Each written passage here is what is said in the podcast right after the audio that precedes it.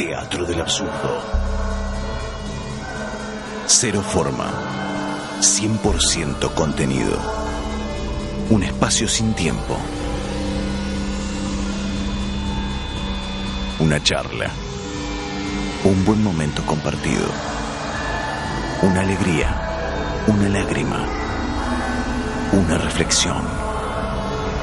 La búsqueda de la verdad. Puede pasar. Conducción. Gustavo Maer. Hoy nos acompaña Gustavo Ciardulo, actor, locutor.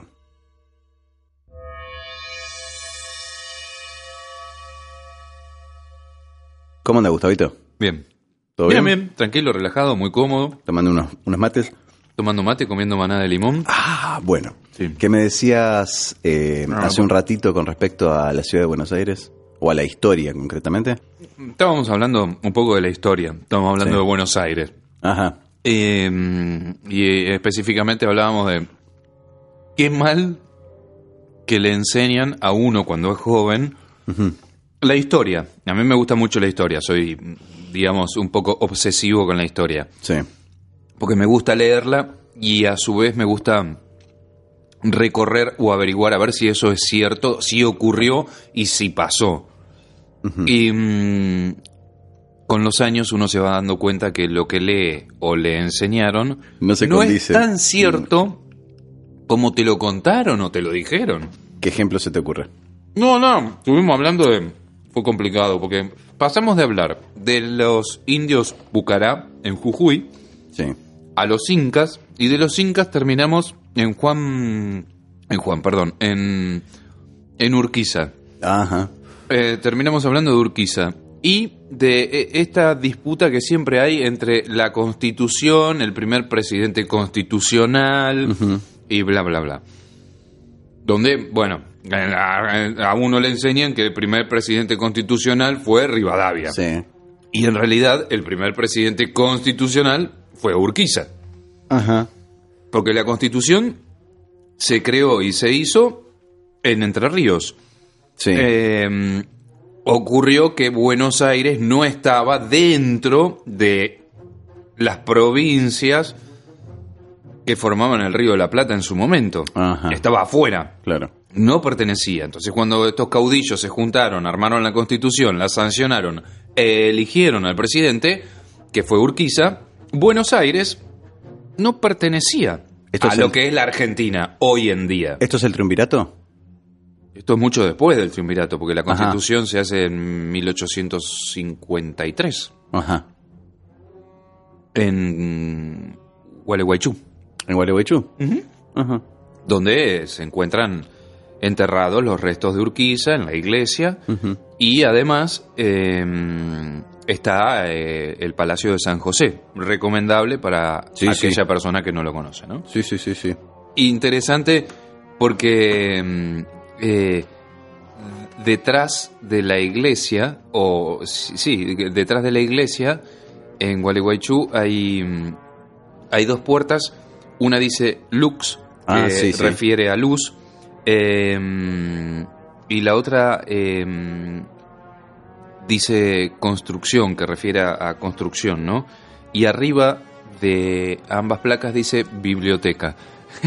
Es masónico. Mm, Digamos, sí, ¿no? Porque interviene tanto lo masónico como lo Illuminati, los francmasones. Eh, muy interesante, ¿no? Detrás de la iglesia, que es un lugar que pertenece a la iglesia. Ajá. Súper interesante. Esas cosas que uno no ve. ¿Te Claro. acordás que había un Y que programa? no te la cuentan. No te da cuenta, novio. Pero, ¿te acordás que había un programa de televisión que decía... em, Buenos, Aires, la- Buenos Aires que no miramos. El país que no miramos. El país que no miramos. Sí, sí, sí, sí. que la gente pasa desapercibida por cientos de lugares donde se pasa por alto cosas, Claro. más que nada en este país, ¿no? Y ahí volvemos, os remito de nuevo a lo de los maestros. Te pueden contar lo que quieran. Y sí. Total, a la gente, en líneas generales, no le interesa. El estudio de la historia justamente te hace que, que este tipo de cosas salten a la vista. Mm, conocer. El, y bueno, Y la- preguntar, eh, de ser curioso. Exactamente, iba a decir eso, curioso. Ser curioso. Vos anduviste dando vueltas por iglesias de Buenos Aires, ¿no? Yo suelo recorrer no solo iglesias, sino lugares en general. En los últimos años, más todavía. He tenido la oportunidad de caminar e incursionar en entrar, eh, por casualidad, o vaya a saber por qué, a lugares que son fascinantes eh, y que tienen mucha historia y que siempre tienen una vinculación con poderes económicos y poderes sociales que tiran para bandos distintos, ¿no? Pero sí, he recorrido muchas iglesias. No sé si querés. O tu pregunta tiene que ver con un lugar en particular, pero. No, no, se me ocurrió que. Mm, me habías comentado en algún momento algunos descubrimientos que. que hiciste en, en la ciudad de Buenos Aires concretamente. Me contaste, por ejemplo, eh, sobre un chalecito que hay en... Muy bueno, claro. Bueno, pero eso, eh, eh, porque también es interesante caminar mirando el cielo, ¿no? Y no lo culo de la chica que andan por la ciudad de Buenos Aires, sino mirar un poco el cielo y, mirar la, la, construcción. Y es cierto, el, el, chalecito que se reveló hace poco tiempo. Claro, porque sacaron carteles. Sacaron, claro, carteles y, y marquesina ahí el 9 de julio. 9 de julio, Avenida 9 de Julio y la calle Sarmiento. Y es muy interesante porque arriba de un edificio hay un chalet. Un chalet. es buenísimo. Que le pertenecía a la mueblería Díaz. Claro, era de la mueblería Díaz, o sea, el dueño de una mueblería muy famosa en la ciudad de Buenos Aires. Em, tenía su propio edificio y se construyó arriba del edificio un chalet, o sea, una casa. Eh, es muy gracioso. De tres pisos. Claro, o sea, el edificio tiene seis pisos y, arriba hay una casa. Hay una casa, hay una casa. Y ahora está revelada, o sea, si uno presta atención, mira el obelisco, va a ver en mirando, digamos, como si para fuera para claro, para el lado del oeste, va a ver el chalet eh, ahí arriba. Dice que hay excursiones y se pueden hacer visitas. Yo voy a ver si puedo incursionar en algún ah, momento. ¿se puede? Entrar. Sí, sí, sí. Dice que, mm, que ahora, digamos, la administración que tiene eh, el edificio y el chalecito hace pequeñas visitas como para que lo puedas recorrer. Ahí existió hasta una radio. Claro. la radio que pertenecía a la mueblería Díaz. Claro. Que después le alquilaba la antena a Radio Rivadavia. Eh, exactamente, en algún momento le alquiló la antena a Radio Rivadavia para que hiciera sus transmisiones radiales. Genial, esas cosas que tiene en Buenos Aires, increíble. Y, averiguando un poco, ¿no? No mucho, para no obsesionarme, este, e, e, este, Díaz, es muy gracioso, este Díaz tenía un, un, un lado muy interesante que tenía que ver con los eh, masones, Ajá. ¿no? Y vos sabés que los masones se diferencian de otras sectas o grupos eh, porque siempre son constructores, ellos construyen. Sí, originalmente sí. Siempre, siempre lo fueron, siempre fueron constructores. Y constructores, y, qué interesante hacer un chalet, ¿no? Mm. Arriba de un edificio y es un chalet que mira, tiene una forma muy particular porque, o sea, mira hacia un lugar específico de la ciudad de Buenos Aires. Cuando se construyó, no estaba el obelisco, se construyó después. Primero se construyó el chalet. Ah, la casa tiene más de 80 años. Claro, exactamente. Ah, mira. Sí, sí, después vino el obelisco. O sea, desde ese chalet, él pudo ver cómo se construía el obelisco. Qué loco, mira mm. Sí, sí, sí. Y mira, tiene una mirada muy particular, ¿no? Eh, bueno, no tuve la oportunidad de subir, pero ya voy a subir. El tipo le, construyó, o sea, en el... Se construyó. lo que sería el altillo de la casa, están los motores de los ascensores del edificio. Claro. Eh, eh, por eso es, fascinante. pensó, pensó todo. sí, sí, sí. Puso el edificio. Pensó todo. Y por lo que averigüé, era un español. Sí, español. Que vino a Argentina y hizo su, su fortuna vendiendo muebles. muebles, ¿no? No, pero tenía otra particularidad. El tipo fue pionero en eh, planes de financiación. Y bueno, el tipo. Eh, en, este país no hay ningún comerciante que sea pobre, ni en el mundo, ¿no? No, no, no. Sí, sí, sí. la financiación o cómo romperte el culo. es, genial, el es genial. tipo lo que hizo fue este, ofrecía eh, amoblarte la casa en cómodas cuotas y así es como amasó alcanzó Sí. de alguna manera un poder en ese momento. me Ahora que decís eso, me haces acordar a la película de Norman Brisky, La Fiaca, ¿no? Que el chabón tiene su casa toda endeudada en la década del 70, Sí, porque, o sea, el mueble, la silla, la batidora, todo tiene que ver con, con el, el, el préstamo. Todo Claro. se sacaba a préstamo. Sí. Cosa que hoy no ocurre, ¿no? Es la tarjeta de crédito. Es lo mismo. Si en vez de verle a una casa de, de electrodomésticos, le debes a un banco. Mm, antes le debías a una casa de electrodomésticos. Por eso. Ahora no solo le debes a la casa de electrodomésticos, sino que también le debes al banco y De hecho- le debes al gobierno y también de hecho, le debes a... empezó, un- eh, después del boom de las tarjetas de crédito, ya empezamos con boliches conocidos, de ca- cadenas de electrodomésticos conocidas, este, que empezaron a financiar de vuelta a ellas. Concretamente Eh, en sí, los sí. 90. Sí, sí, sí, tal cual. de- tal de cual. ahí en adelante. Que ahí es donde crecieron. Sí. Sí, así que eh, mm, eh, la vida me lleva por lugares extraños. También hace poco entré en un club. El Club del Progreso, Ajá. que está sobre la calle Sarmiento al 1300. Ujú. que es muy interesante, ¿no? Porque es un club social Sí. muy chico, refinado, tiene un bar en el fondo. Y en la entrada, en un costado, hay una mesa, que es la mesa donde descansaron los restos de Leandro N. Allen, Ajá. después de que él se disparara en el coche que lo trasladaba hasta el club. Murió Y- ahí, en esa claro, mesa. murió sobre la mesa. Dentro del club, ¿no? Qué bárbaro. Dentro del club. Eh, y sí, esas cosas que hay en Buenos Aires que, digamos, nadie o poca gente tiene la oportunidad de, de- de meterse o entrar. Yo entré porque me llamó la, la atención un cartel que había Claro. en la puerta. Y, y me encontré con la sorpresa que estaba una mesa y la mesa remitía a una historia y la historia Lógico. remitía a la política y la política y una cosa lleva a la otra. La constitución misma de ese club. La constitución, la carta de fundación que está en, uno, Claro. en una de las paredes, ahí está la carta de fundación del- de la sociedad y del club Claro. y que hoy eh, sigue funcionando ahí. Es muy- tenemos que ir, la verdad que tenemos que ir a tomar un café o algún día de semana ahí. ¿A cuánto estamos de la logia de los masones? Está a la vuelta. Sí, eh, linda asociación que hiciste. ¿eh? Muy interesante. Aparte del chalecito, ¿qué otros lugares que, que te llamaron la atención de Capital Federal? Me llamó mucho la atención la iglesia eh, que mencionabas antes. Sí. ¿Sabes qué otro lugar que estuviste visitando y que me interesó mucho cuando me contabas era eh, por ahí cerca de, de la calle Balcarce? Había una iglesia jesuita ahí, ¿puede ser?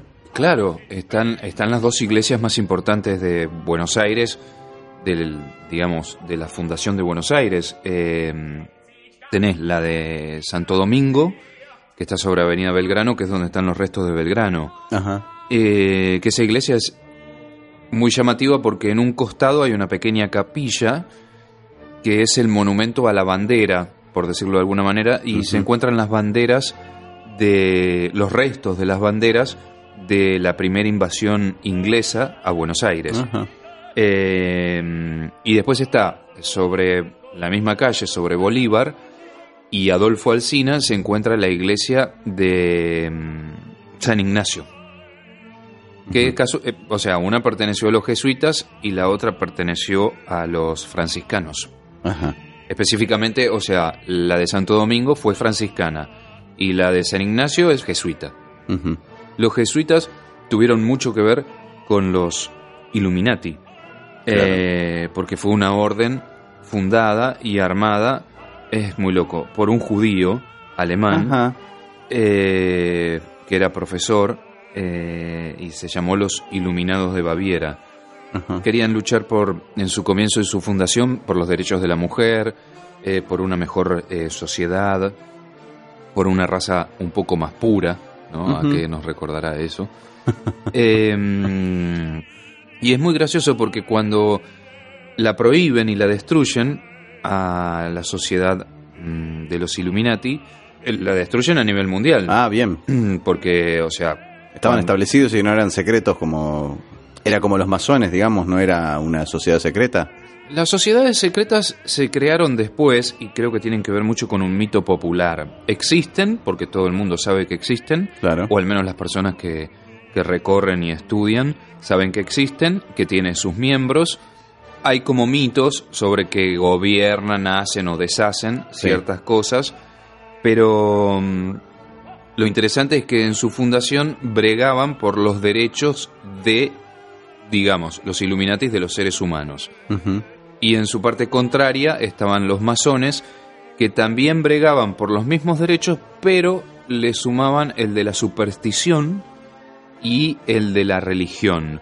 Y los Illuminati se diferenciaban porque ellos bregaban y querían que no hubiese religión, que Ajá. no existiera ninguna religión en el mundo. Por decirlo de alguna manera, y hoy en día que todos fueran ateos.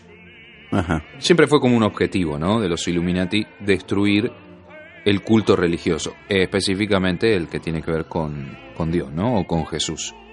Pero atacando directamente a qué entidad, eh, a qué institución. A la Iglesia Católica, Católica. Apostólica Romana.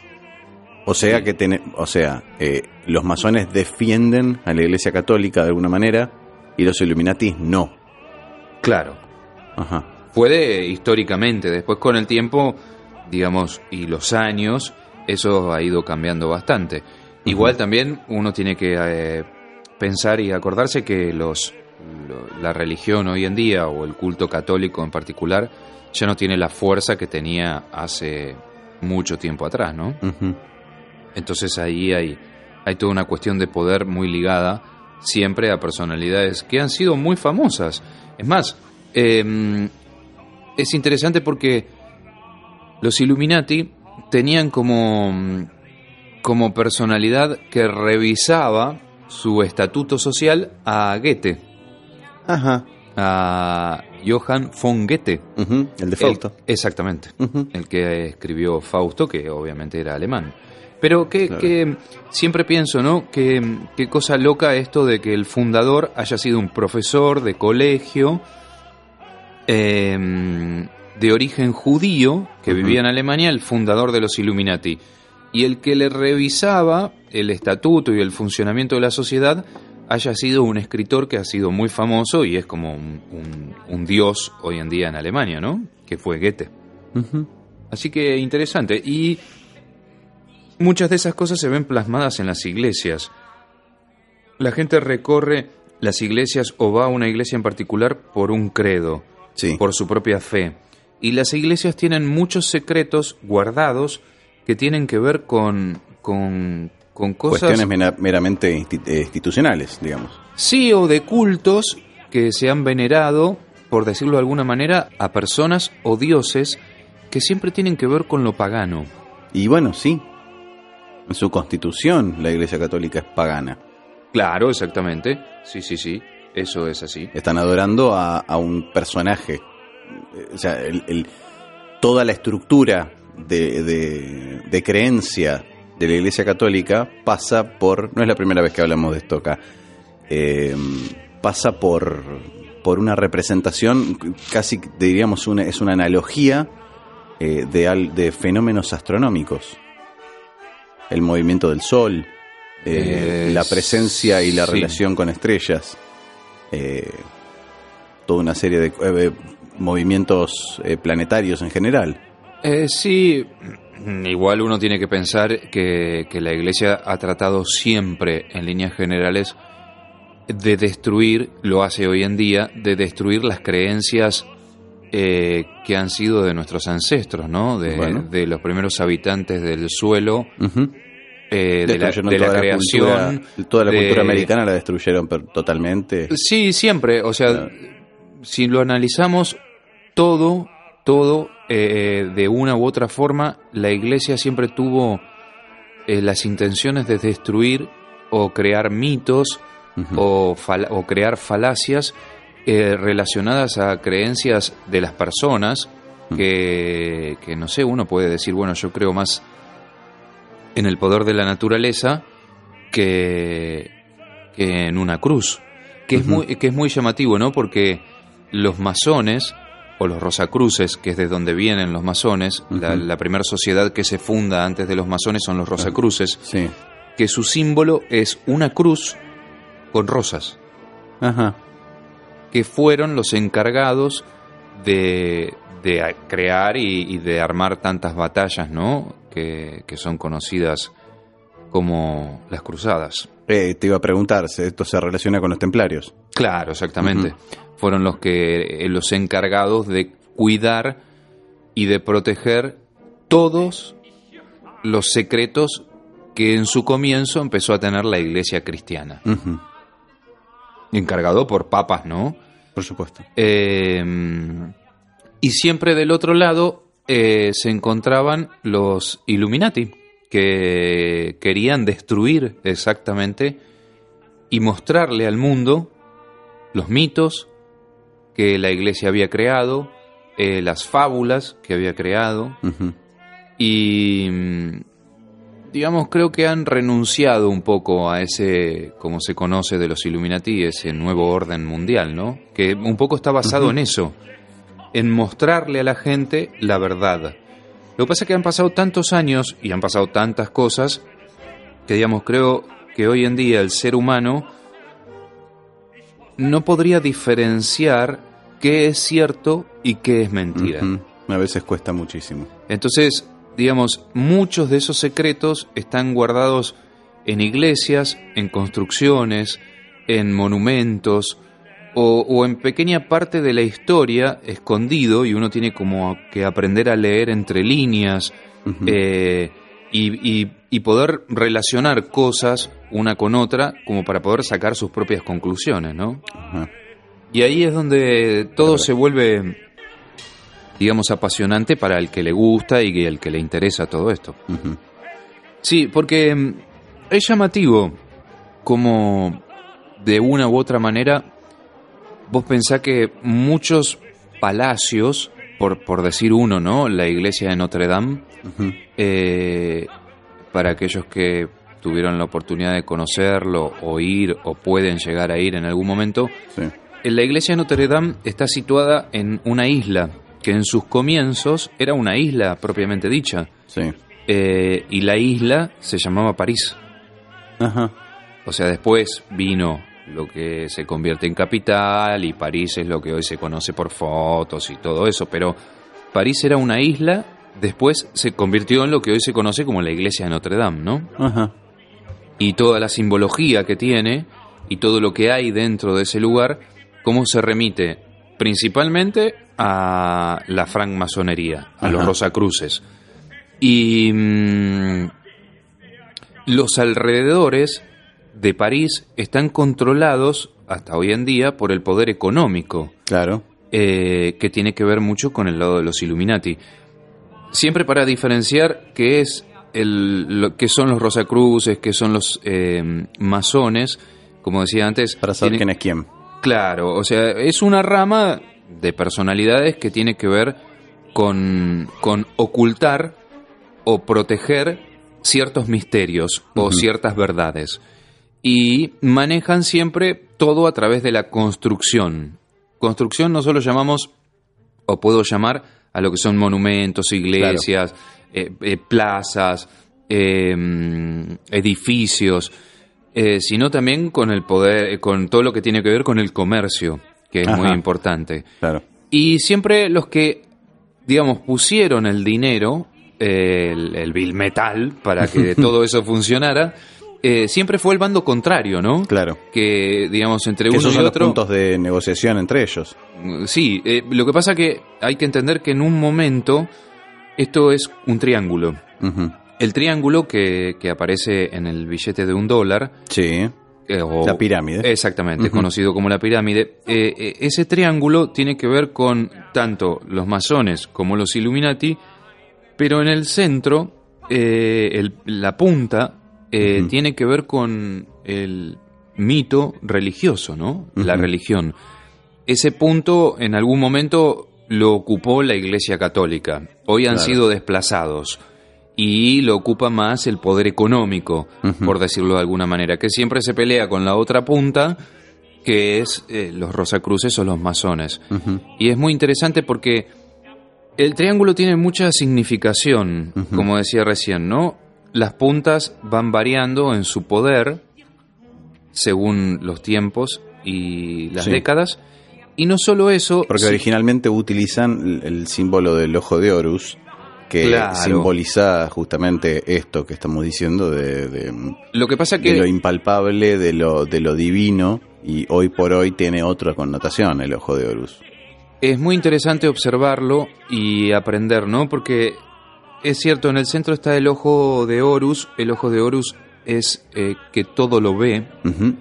Y el que todo lo ve es la punta, ¿no? Eh, la punta va rotando por estos tres mandatos, como decía. Podríamos llamar Rosacruces, Illuminati y Iglesia Católica. Los tres poderes que hay sobre la faz de la Tierra. Siempre hablamos de poder no solo económico, sino también del poder de la fe, porque mueve, Sí, sí. mueve a toda la población. Y mm, el ojo que todo lo ve, el ojo que todo lo ve es el que, digamos, por decirlo de alguna manera, el gobierno de turno, ¿no? El que gobierna en ese La momento. estructura política. Sí, en algún momento han sido los masones, en algún momento han sido los Illuminati, en algún momento fue la Iglesia Católica, ahora vuelven a ser los Illuminati, seguramente en un tiempo volverán a ser los, los Rosacruces o masones o la francmasonería. Y así va rotando, ¿no? Digamos, es como que todo vuelve. Mi abuelo decía, todo vuelve cada 10 Todo es años, cíclico. nene, nene, todo vuelve cada 10 años. Como es un ciclo, como el ciclo de la vida, que, mm, que es, es interesante porque siempre vuelve. Entonces el ojo lo ve. El que ve es el que gobierna, el que tiene el poder en ese momento.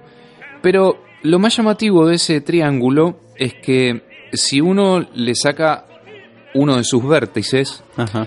sin el vértice es la punta de una flecha. Ajá. La punta de la flecha hacia arriba significa masculino. Ajá. Y la punta, enfocada hacia abajo, significa lo femenino. Ajá. Como el logo de Teatro del Absurdo. Exactamente. La punta es, la, claro, la punta es femenino. Lo que pasa es que si vos pensás, pensá en el uniforme de un oficial de policía o de un oficial del ejército, ¿De qué país? del que quieras. Eh, los, eh, ¿Me hablas de los, eh, los escalafones? ¿De la Claro, jerarquía? exactamente. Sí. ¿Cómo, cómo se grafican? Recuerdo, re- en este momento pienso en Policía Federal. Recuerdo eh, ángulos hacia arriba, pero también hacia abajo. Mm, porque es el grado. Sí. Según si está hacia arriba o hacia abajo, pertenece a cabo, pertenece Cabo primero, sargento, comisario. sí. Exactamente, exactamente. Ajá. Lo que pasa es que vos lo ves en una hebilla. Las hebillas las ves eh, que están sobre el- los hombros, o sea, las ves, a- las ves apuntando o hacia la izquierda o hacia la derecha, o hacia arriba o hacia Las abajo. de los hombros decís. Sí, Exactamente. Yo, yo pensaba las que van en el antebrazo. En el ejército, principalmente norteamericano, se usa en, en el brazo. Eh, y, en, por ejemplo, en el norteamericano las flechas van hacia arriba. Pero es más interesante todavía, porque no solo hombre y mujer, no solo poder, poder porque digamos el policía, el ejército, el, el general tienen poder, Sí. sino que, o sea, viniendo del billete, ¿no? Que también está en el billete, eh, sino que también es el símbolo que perteneció a Salomón. Ajá. Y nos volvemos a remitir a los judíos. O sea, el rey Salomón, su símbolo era la flechita hacia arriba. Ajá. Y es muy interesante porque ahí se arma también la historia que después llega hasta nosotros y ahí entra Jesucristo. Porque vos pensás que José era descendiente de Salomón Ajá. y María era como la chica del pueblo, que Sí. también tenía un rasgo, un rango, por decirlo de alguna manera, eh, jerárquico, eh, que son los que se unen y en el nacimiento, bueno, en el, en el Espíritu Santo y qué sé yo qué sé cuánto, y después viene Jesús, y Jesús después se convierte en el poder de la iglesia cristiana, ¿no? A O sea, vos me estás diciendo que Jesús viene a ser. Te maté con esto, ¿no? es buenísimo. Entonces, eh, eh, vos me decís que Jesús viene a ser la metáfora de una negociación, de un acuerdo, En la historia, claro, en la historia. del matrimonio entre dos fuerzas. Entre dos fuerzas. Eh, que, digamos, los ejércitos de las cruzadas lo que quieren hacer y el objetivo a través de los reyes de Europa eh, siempre es recuperar Tierra Santa. Sí.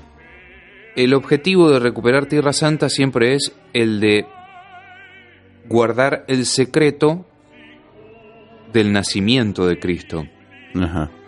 Leonardo da Vinci Ajá. lo graficó bastante bien en el cuadro de la Última Cena, donde si vos lo observás detenidamente, vas a encontrar el mismo símbolo que te acabo de decir y explicar, el de la flecha, eh, hacia arriba y también hacia abajo. Claro. Porque, eh, como decía recién, los templarios querían ocultar, y siempre quisieron ocultar, lo que se conoce como la descendencia de Jesucristo en la tierra. Esa descendencia es muy curioso porque está eh, guardada por los templarios que después terminan convi- convirtiéndose en los rosacruces, que después pasan a ser los masones, que guardan el legado de Jesús y María en la tierra, que tienen que ver con sociedades o con personajes que marcaron la historia dentro de lo que nosotros hoy conocemos como cristianismo. Ajá. O sea, María eh, era descendiente de David, Ajá. eh, del rey David, y José era descendiente del rey Salomón. Sí. Ambos reinados se identificaban por lo que te decía antes, ¿no?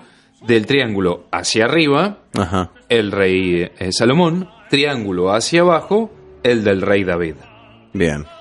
eh, ambos reyes casan de una forma, por decirlo de alguna manera, a sus hijos. Sí. Sus hijos después tienen, gracias al Espíritu Santo, a Jesús. Claro. Eso es tomado por la por, por el cristianismo y lo, convien- lo convierten en esta fábula de hace 2000 años, 2016 años, ¿no? Para ser específico.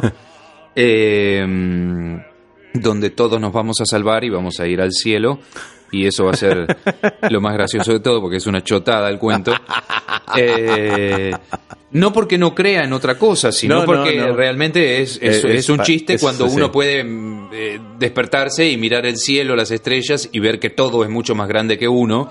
Sí. Eh, y que, digamos, en el cielo no entraríamos todos los que ya están muertos, ¿no?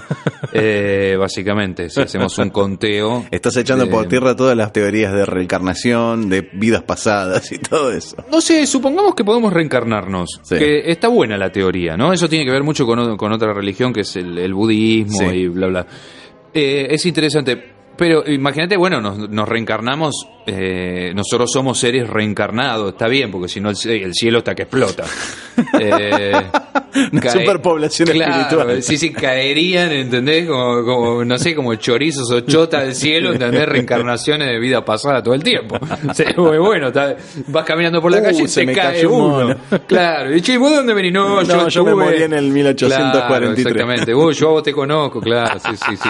Vos fuiste el amor de toda mi vida y todas esas pelotudeces que uno dice para conservar el espíritu y el alma, ¿no? Sentirse. no, no. Eh, eh, entonces, vos, fíjate, ¿no? Uno eh, mm, empieza a estudiar un poco, a descubrir la historia y se encuentra con esto. Eh, reyes casas- casan a sus hijos, después deriva en un mito, después ese mito se convierte en algo que, que, mm, escapa a los gobernantes, los gobernantes se tienen que reunir, como es conocido en el concilio de Nicea, eh, Constantino el Grande tiene que mm, juntar a todos los, los padres espirituales de ese momento, eh, crea eh, y le da paso a la religión cristiana, Eh, la religión cristiana toma una fuerza descomunal, eh, se convierte en una nación, en un pueblo, en un poder económico súper, súper, súper importante. Sí, sí. Empieza a mandar, quiere mandar sobre los reyes, quiere mandar sobre los pueblos. Y ahí aparece, mucho tiempo después, esta cosa del descubrimiento de América, ¿no? Cosa que la iglesia hizo que se ocultara de todas formas posibles a través de un, no sé, un loco. Galileo decía la tierra no es redonda Sí. y la iglesia venía, lo metía en cana y lo ponía en un palacio y Ahora usted están, está diciendo, loco. ahora están diciendo que hay pruebas de que la Tierra es plana. Claro, ¿Sabías bueno, eso? No, no, no sabía, pero Sí, sí. Es, es probable, es probable. Son boludeces de Facebook. Sí, sí. Bueno, eh, eh, es, es muy. Llegaste a un punto crucial, ¿no? Facebook, Facebook, el teléfono celular, la telefonía, todo eso. Eh, c- ¿cómo, ¿Cómo controlan a la gente? Oh. Increíble, porque no la dejan pensar. No. Es una forma. Siempre es curioso porque estos tres poderes de los cuales, al menos yo hablo en este momento. Masones, Illuminati, iglesia o religiones, ¿no? Vamos a sacar la iglesia cristiana, sino las religiones, controlan a las personas, el poder económico, las empresas, dependiendo eh, quién esté de turno, cómo controlamos al- a la masa. Claro. En algún momento, como decía hace un rato, controlamos a la masa con una creencia. Claro. La creencia de que hay un, oh, un ser superior que creó todo y bla, bla, bla, y es el que nos va a salvar de todas las cosas Bueno, con, malas. el- con los cambios del tiempo vienen los cambios de paradigma. Entonces, hoy por hoy, eh, la gente no tiene ese conflicto, de alguna manera, y tiene otro tipo de conflictos u otro tipo de necesidades, o se le generan necesidades nuevas. eh, por supuesto, esas necesidades son satisfechas por a través de la tecnología. Entonces, cuando surge un producto, digamos celulares, digamos Facebook, digamos WhatsApp, lo que sea, eh, eh, Juegos, bien- los vienen- juegos, juegos, el caso del juego ese del, del el Pokémon.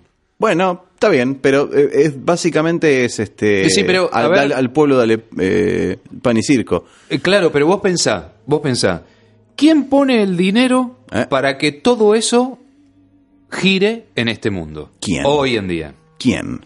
El poder económico. Claro, Y el poder económico, como decía hace un rato, tiene que ver con con los Illuminati. los Illuminati.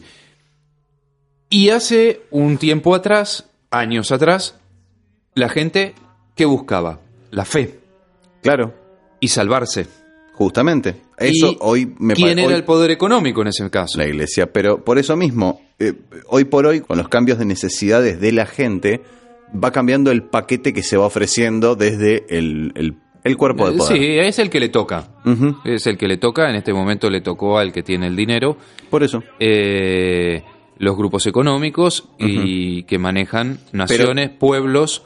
Todos, todos los poderes que han pasado por la cúpula han ofrecido respuestas a la gente de lo que estaban necesitando o le generaron necesidades que no estaban. generaron una necesidad que no existía.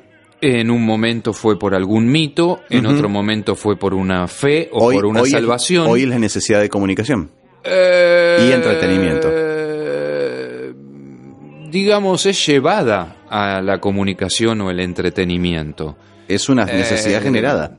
Sí, No pero no es una necesidad real. Uno se puede entretener jugando las cartas. Lógico. Se puede entretener tomando mate, se puede entretener mirando las nubes, el cielo, las estrellas o una planta, o ver a un niño jugando en una plaza.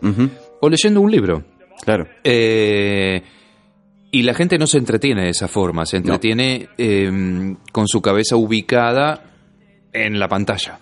Sí, bueno, pero igual hay una cuestión a destacar que es eh, que no significa que la herramienta haya que mal utilizarla. O sea, si pusiste mal un clavo no le puedes echar la culpa al martillo. La, la- la red social está para dar un servicio. No coincide. La- pero la gente la utiliza mal. Eh, Por ejemplo, este Mm, programa, no este programa está siendo distribuido a través de una red social. Eh, no significa que, o sea, yo tengo el espacio para hablar libremente porque así lo dispuse y estoy haciendo uso de esa red social.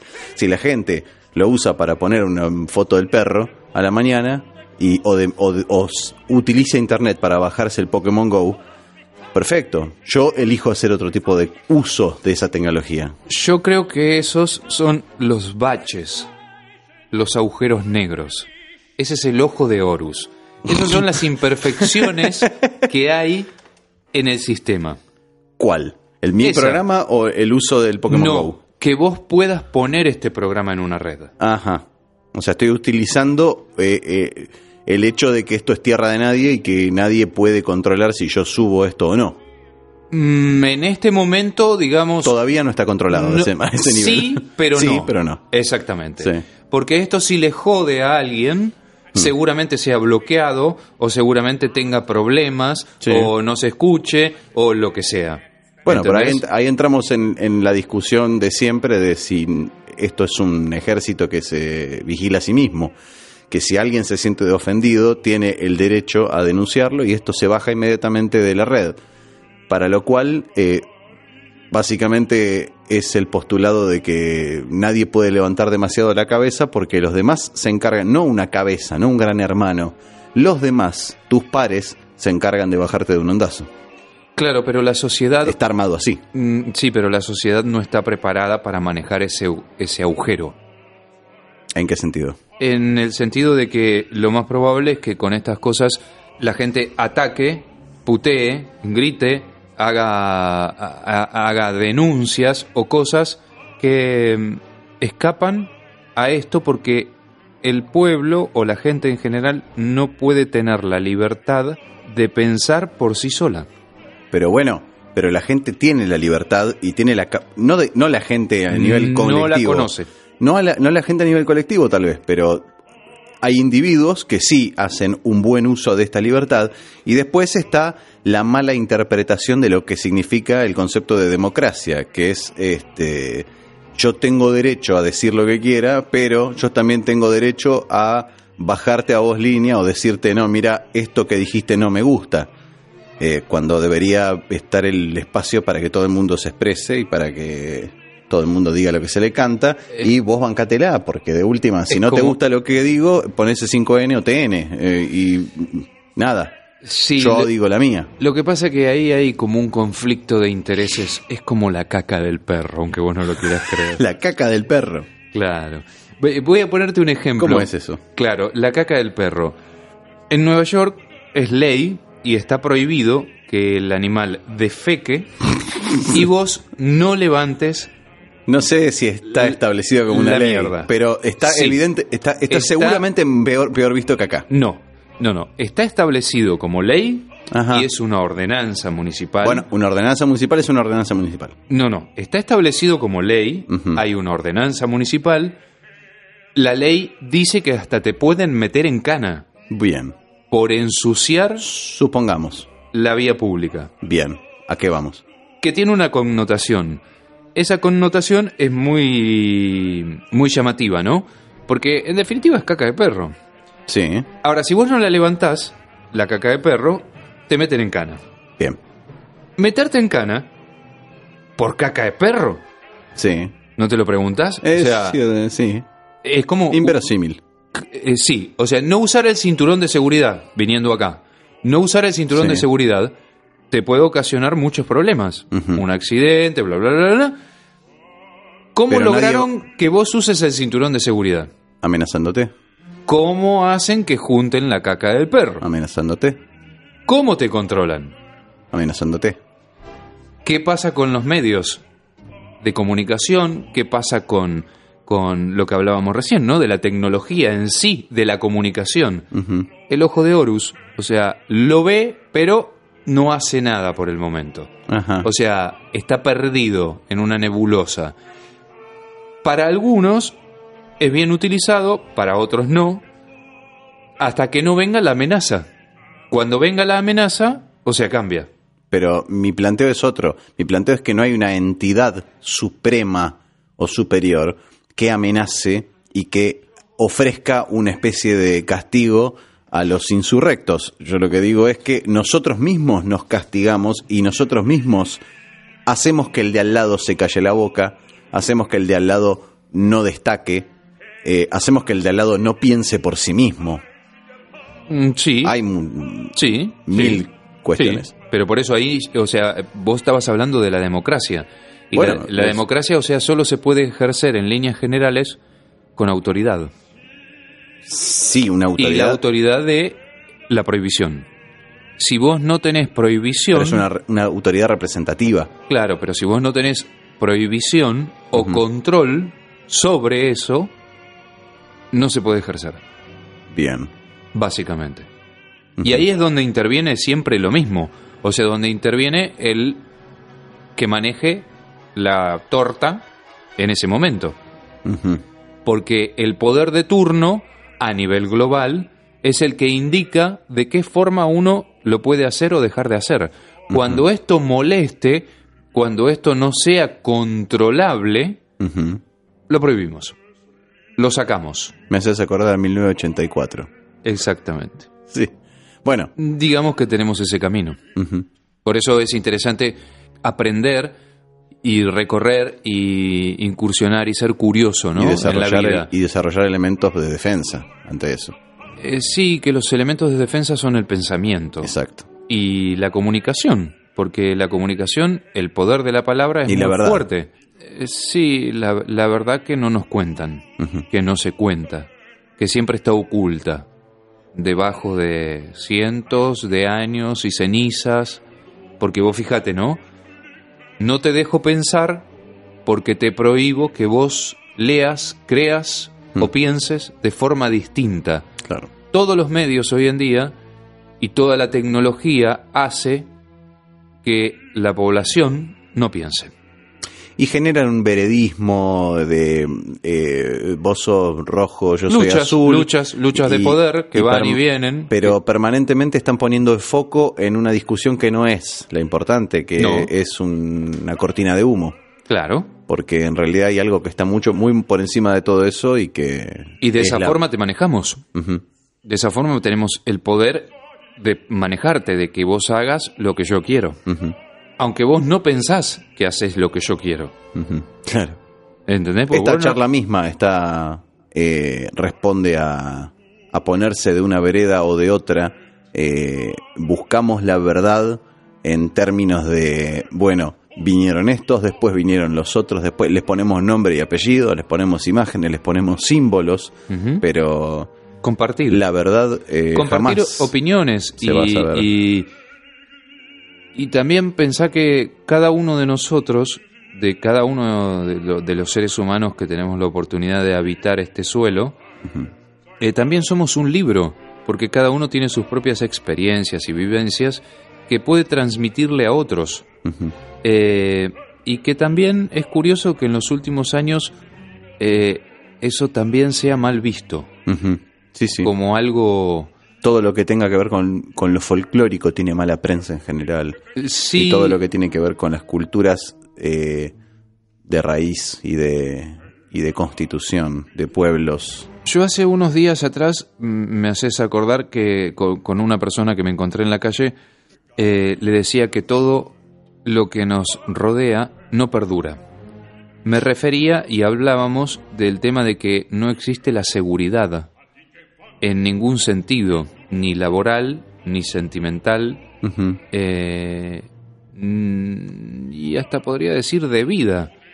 Eh, vos pensás que hace unos años atrás el- la familia era constituida por los años y los años y los años, ¿no? Sí. Mi, mi papá hace 50 años que Sí, está sí, con mi mamá, 50 años de casado. Sí, era muy habitual.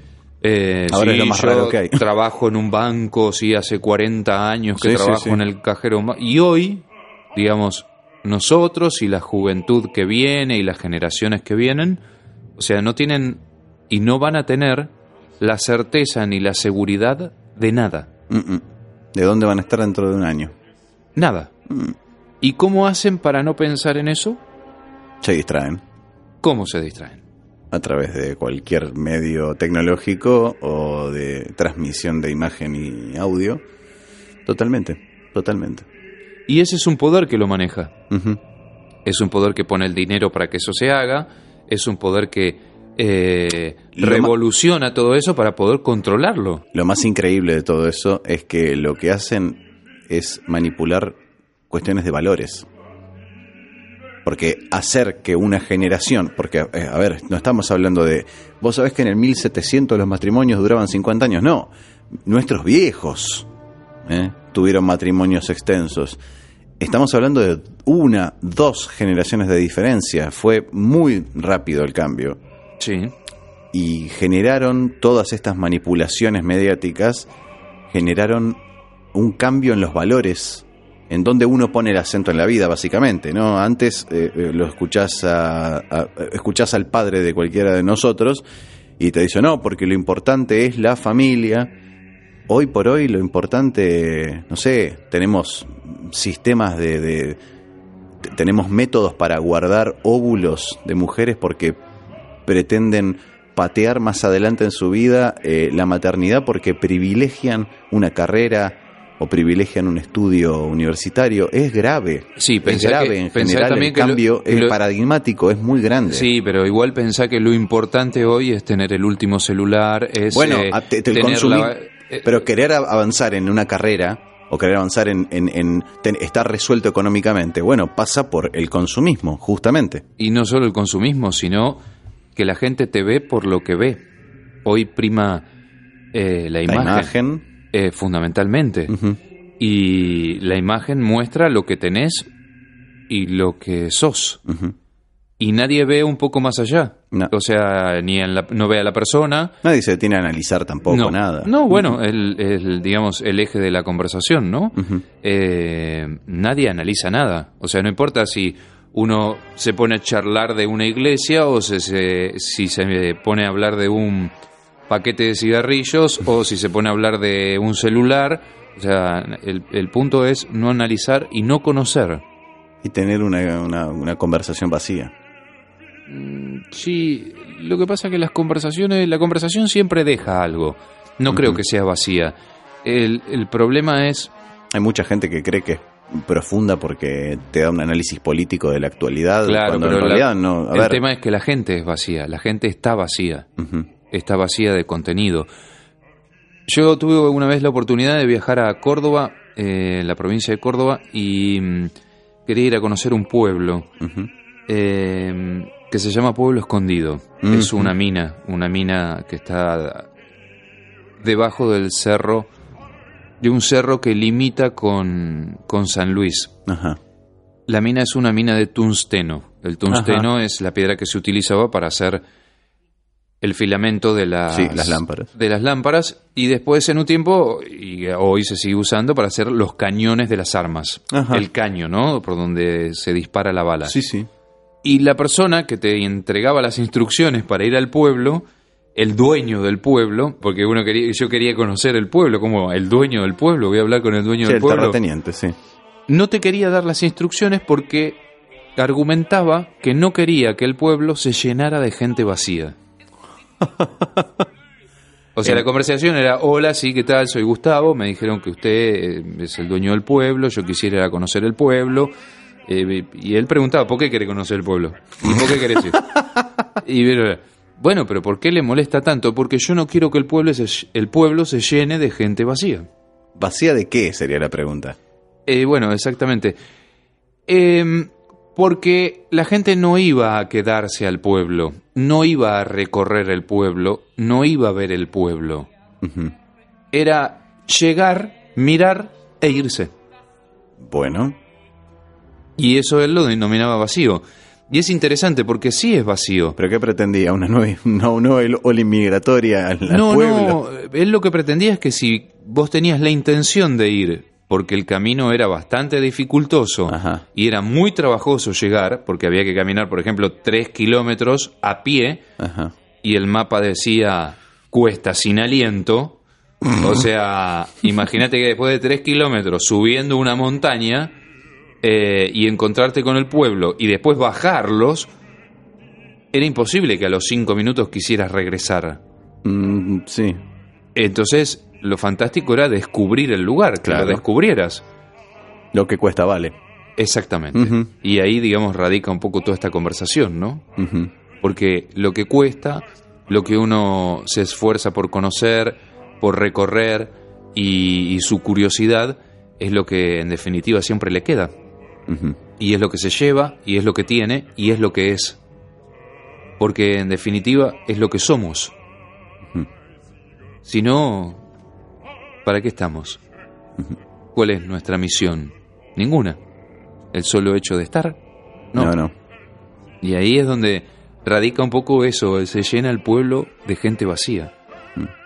Y es muy interesante, la frase tiene un análisis y una connotación, o sea, ¡uh! Muy rica. Claro, Sí, claro. sí. Carente de, de aprendizaje y de experimentación. Sí, porque el pueblo en sí tiene mucha riqueza, Claro. Pensá que es un pueblo minero que todavía existe, la mina no se explota porque ya no es negocio. Es una mina que funcionó, hasta donde recuerdo, eh, por el año 1780 y mm, lo que queda y lo que está es el pueblo y el paisaje y la historia que tiene el lugar.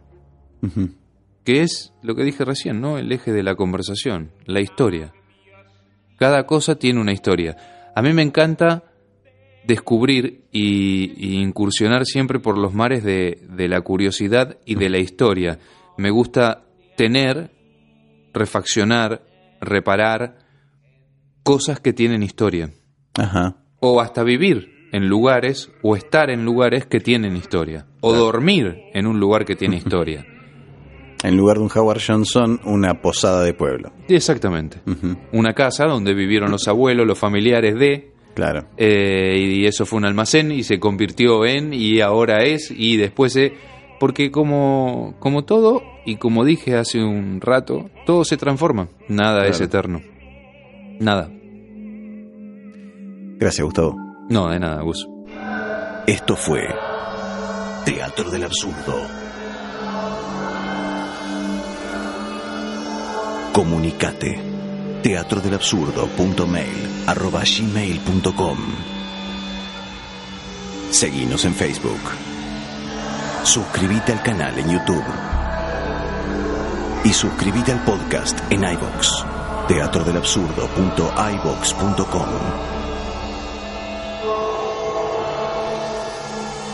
Soy Gustavo Maer.